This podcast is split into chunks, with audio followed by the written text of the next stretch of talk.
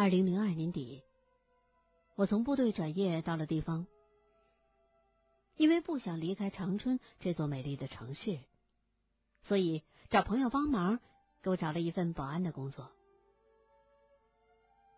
工作之后不长时间，恰逢过年，单位给我放了一个月的长假，事情就在这一个月的假期里发生了。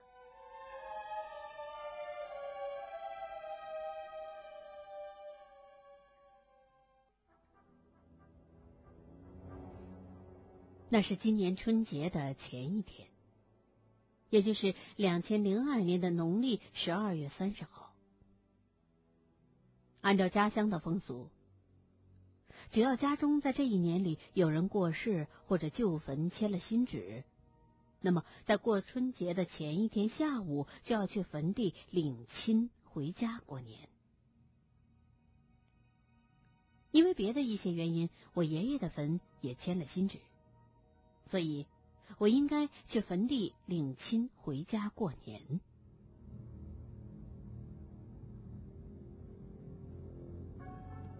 记得是在那天下午大约四点左右，我随父亲去坟地领亲。因为当兵两年都在外头，根本不知道爷爷新坟的具体位置，所以一路上总是问父亲这样那样的问题。当然都是关于爷爷的。这么走着，不知不觉当中，已经到了坟地，看到了爷爷的新坟。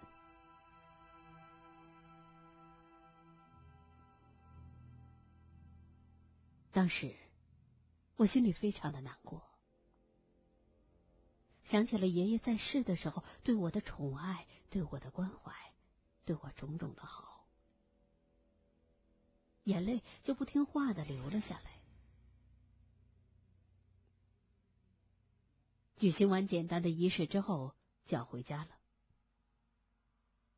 在回家的路上，我没有了来时的轻松，只感觉到身体突然之间特别的累，特别的困，只想睡觉。所以回到家什么都没做，躺在床上就睡过去了。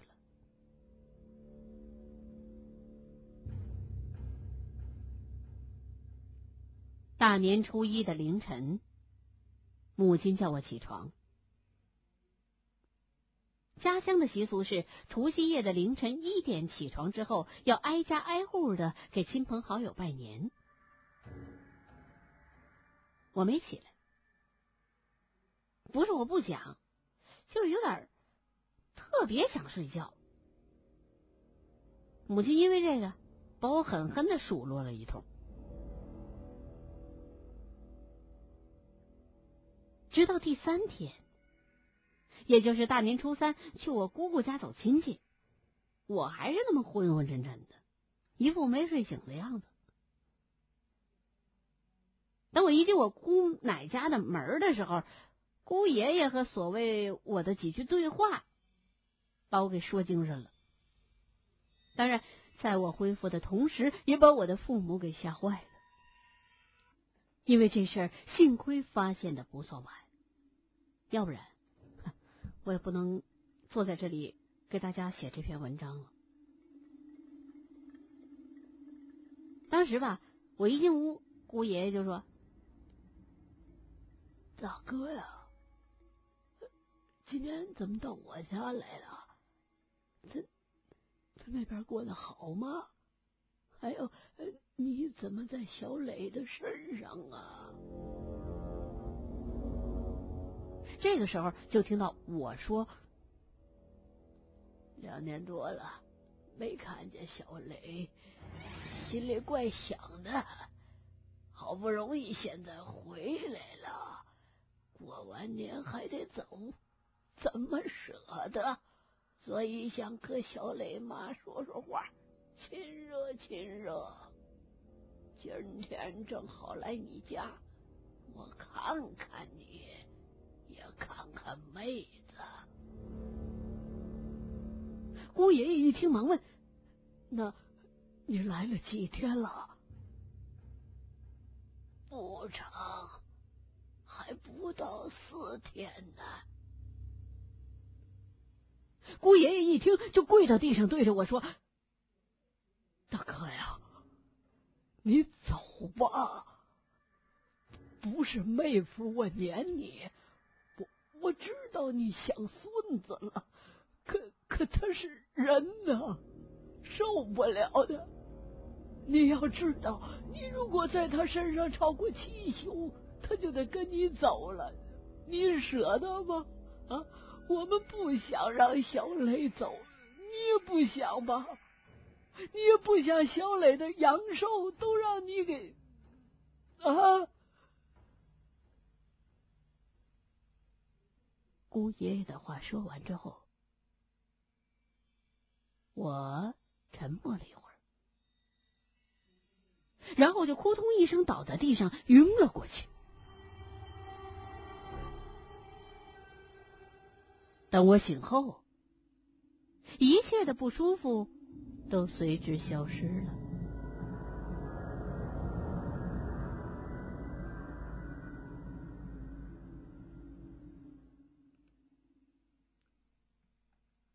事后，姑爷爷问我父母：“我这几天都干嘛了？”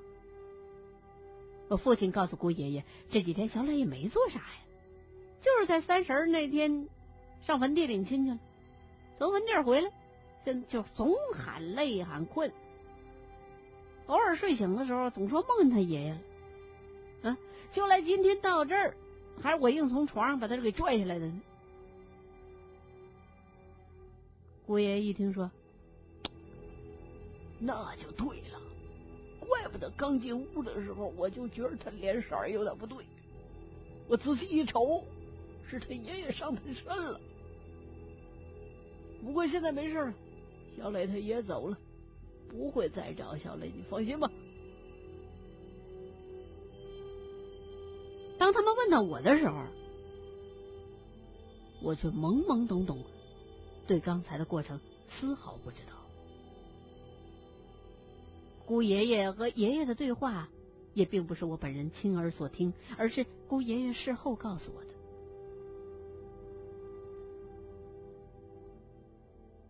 最后想说的一点就是，我姑爷爷在旧社会的时候，曾经是一位阴阳先生，而且在东北这一带以算命谋生。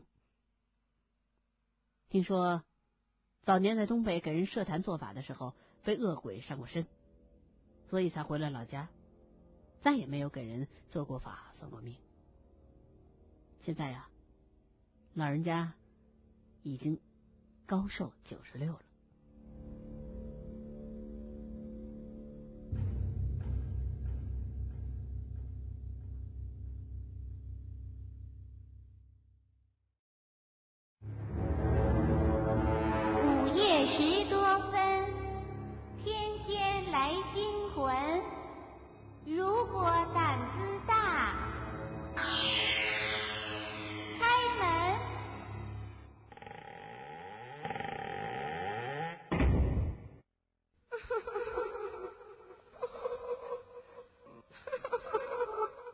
您马上即将收听到的是《清雪故事》，今天晚上真人秀的第二个真人故事，来自于长春市农安高级中学一位没有署名的同学给我们写来的真人故事，名字叫做《盖房》。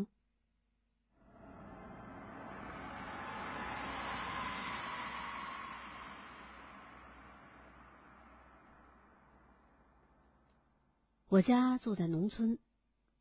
村子西头呢，有一大片荒甸子，甸子里埋了不计其数的坟，只有东北角从来没看见过谁家死人埋在那儿。也没人知道是为啥？我们村有一姓魏的，五十多了，三十年前呢，和我们村老陈家的大女儿结婚，就落户到了我们村。年轻的时候给砖厂干活，攒了一些钱。现在岁数大了，大家呀都管他叫老魏了。他呢也乐呵的答应着。前几年，老魏在大甸子的东北角那块空地上盖了几间大瓦房，想要在那儿清清静静的度过晚年。老魏从年轻那会儿就特倔，从来不信邪。这回盖房子呢，也没找阴阳先生给看看，但是他也太太平平的。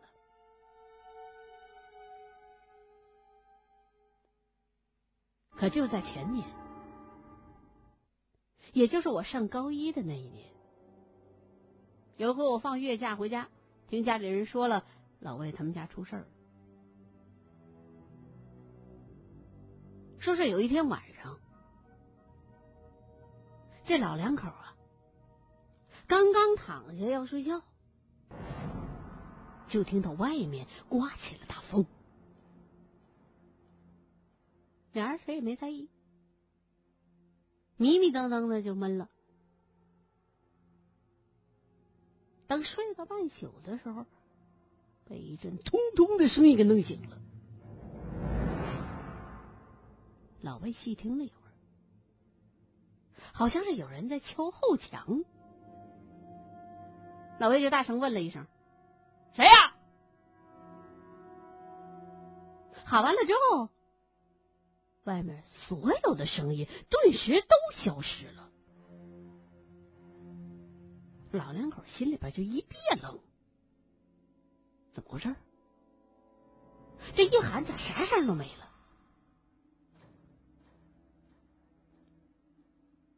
俩人互相看看，睡意正浓，一听外面没有什么其他的动静，就又睡过去了。等第二天早上起来，到房后一看，两捆苞米杆子被风吹到了地上，其余一切安然无恙。老两口就没多想，也没对外人提起过这事儿。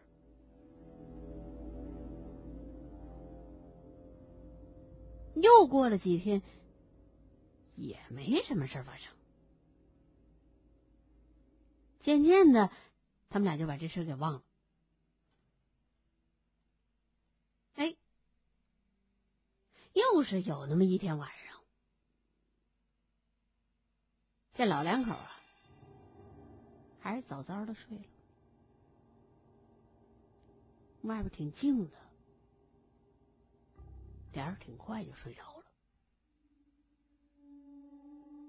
到了半夜，又被一阵通通的声音给吵醒了。老魏一听，和上回这声音还一模一样，哎，好像还在同一个位置上。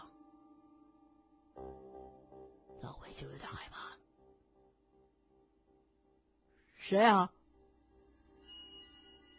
谁呀？谁？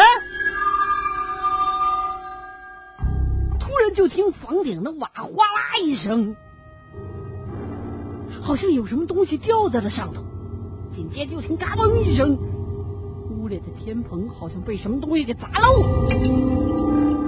外头的月亮光从窗子里头射进来了。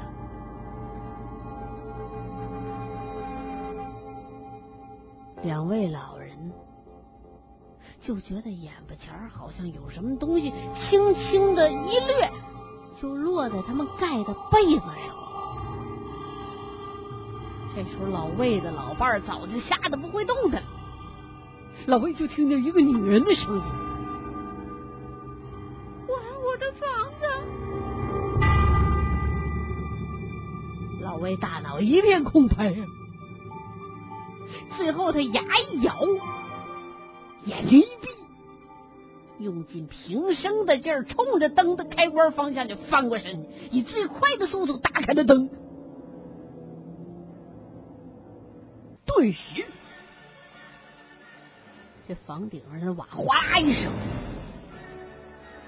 一切就又恢复了往常的安静。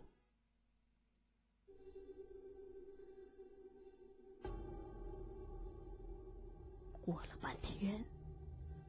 老魏才慢慢睁开眼，屋子里边没什么变化，就是天棚上有一个一尺来方的洞，时不时的有冷风吹了进来。老魏推了一把脸都吓青了的老伴儿，老伴儿这才缓过神来，问老魏出啥事儿？老魏摇摇头。两个老人穿好衣服，在那儿坐了一宿。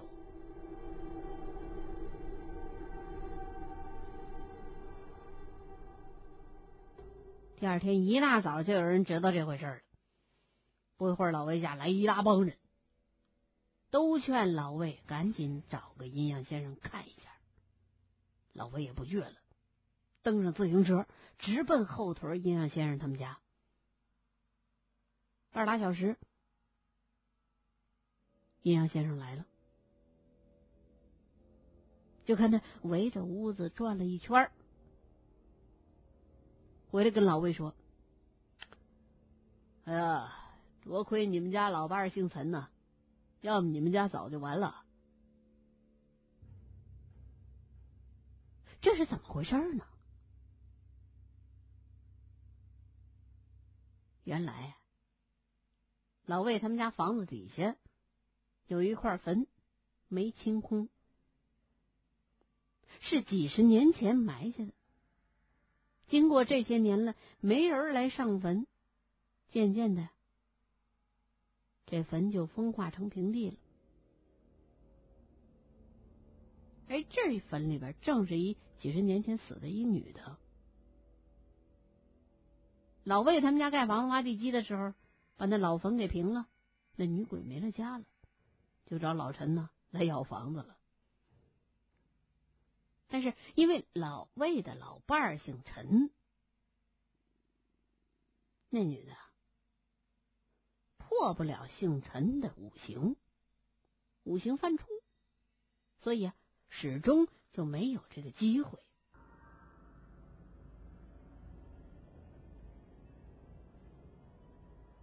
这事过了之后，阴阳先生给了老魏一袋符，让老魏啊把符埋在房子的后墙根儿，说这就不会再发生什么事儿了。老魏照办。